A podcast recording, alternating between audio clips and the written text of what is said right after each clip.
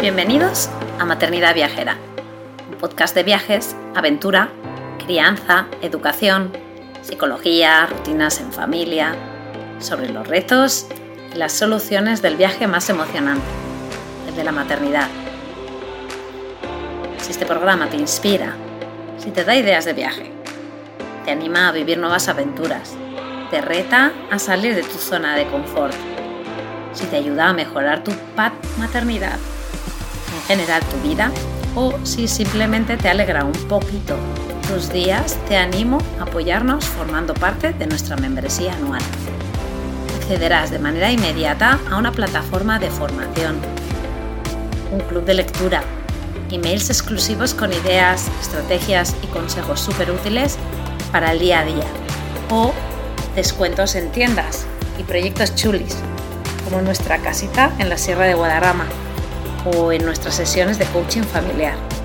Y ahora sí, vamos con el episodio de hoy.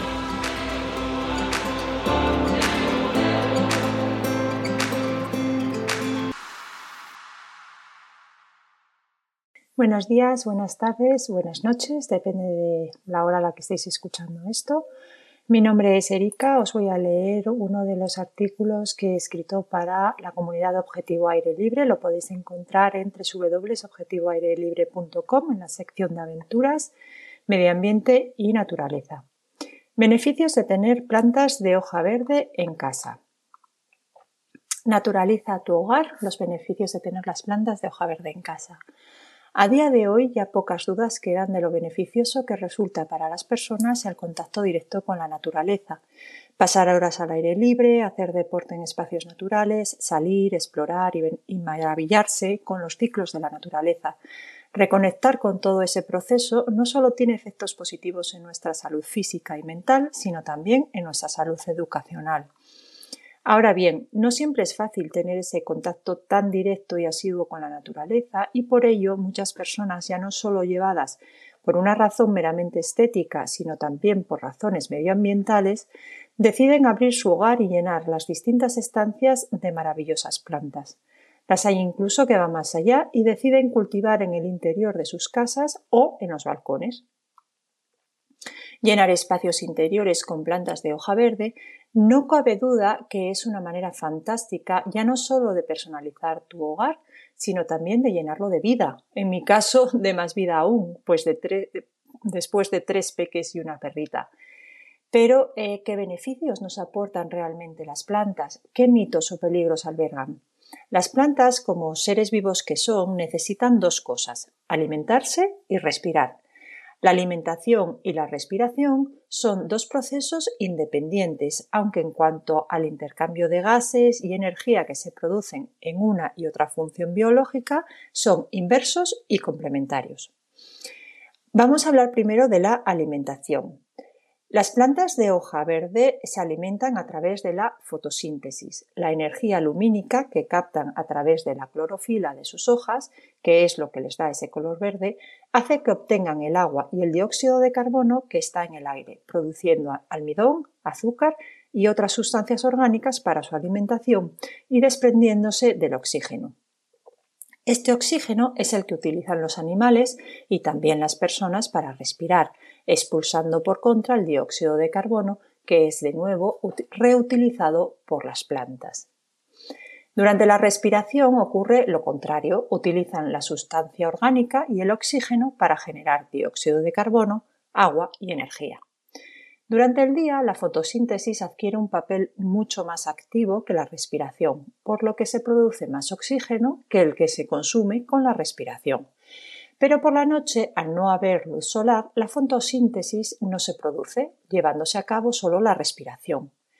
Como veis, no somos tan diferentes de las plantas como nos creemos.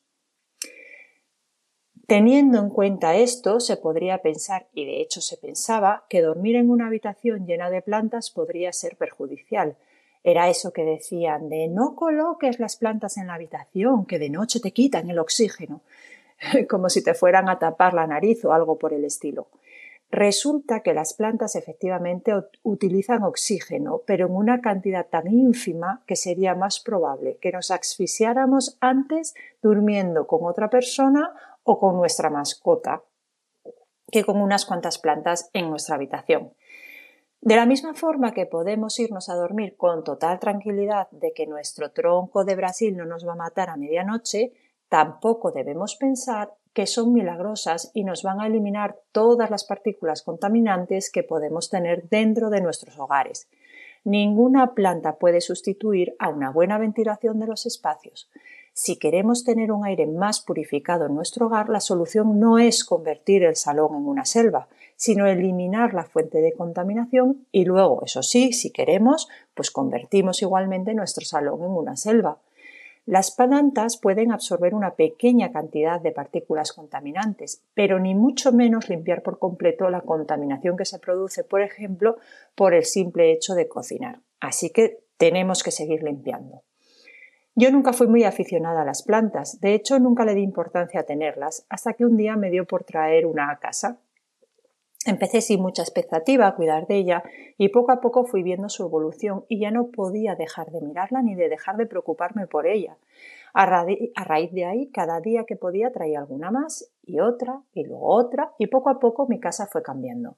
Me he lanzado con un pequeño huerto y he vivido la satisfacción de comer una ensalada de tomates cherry cultivados por mí misma o he comprobado la diferencia de sabor de las fresas que uno mismo cultiva, a las que se compran en el supermercado. El salón y el balcón se han convertido en estancias mucho más acogedoras. No hay día que no dé un repaso a todas las plantas para ver cómo están, si necesitan trasplante, abono, agua, si tienen brotes, si tienen flores, etc. Mantener el foco en el cuidado de una planta tiene, grandes beneficios para nuestra salud mental, armoniza nuestro hogar y nos atraen también algún que otro visitante, unos más bienvenidos que otros, lo que nos reconecta con esa parte de nuestro mundo que está sufriendo tanto y que si no nos esforzamos por conocer, nunca respetaremos.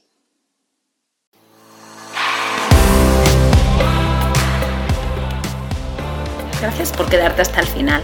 Espero que te haya gustado. Te animo a compartirlo con tus amigas o amigos y apoyarnos formando parte de nuestra membresía anual. Te espero la semana que viene.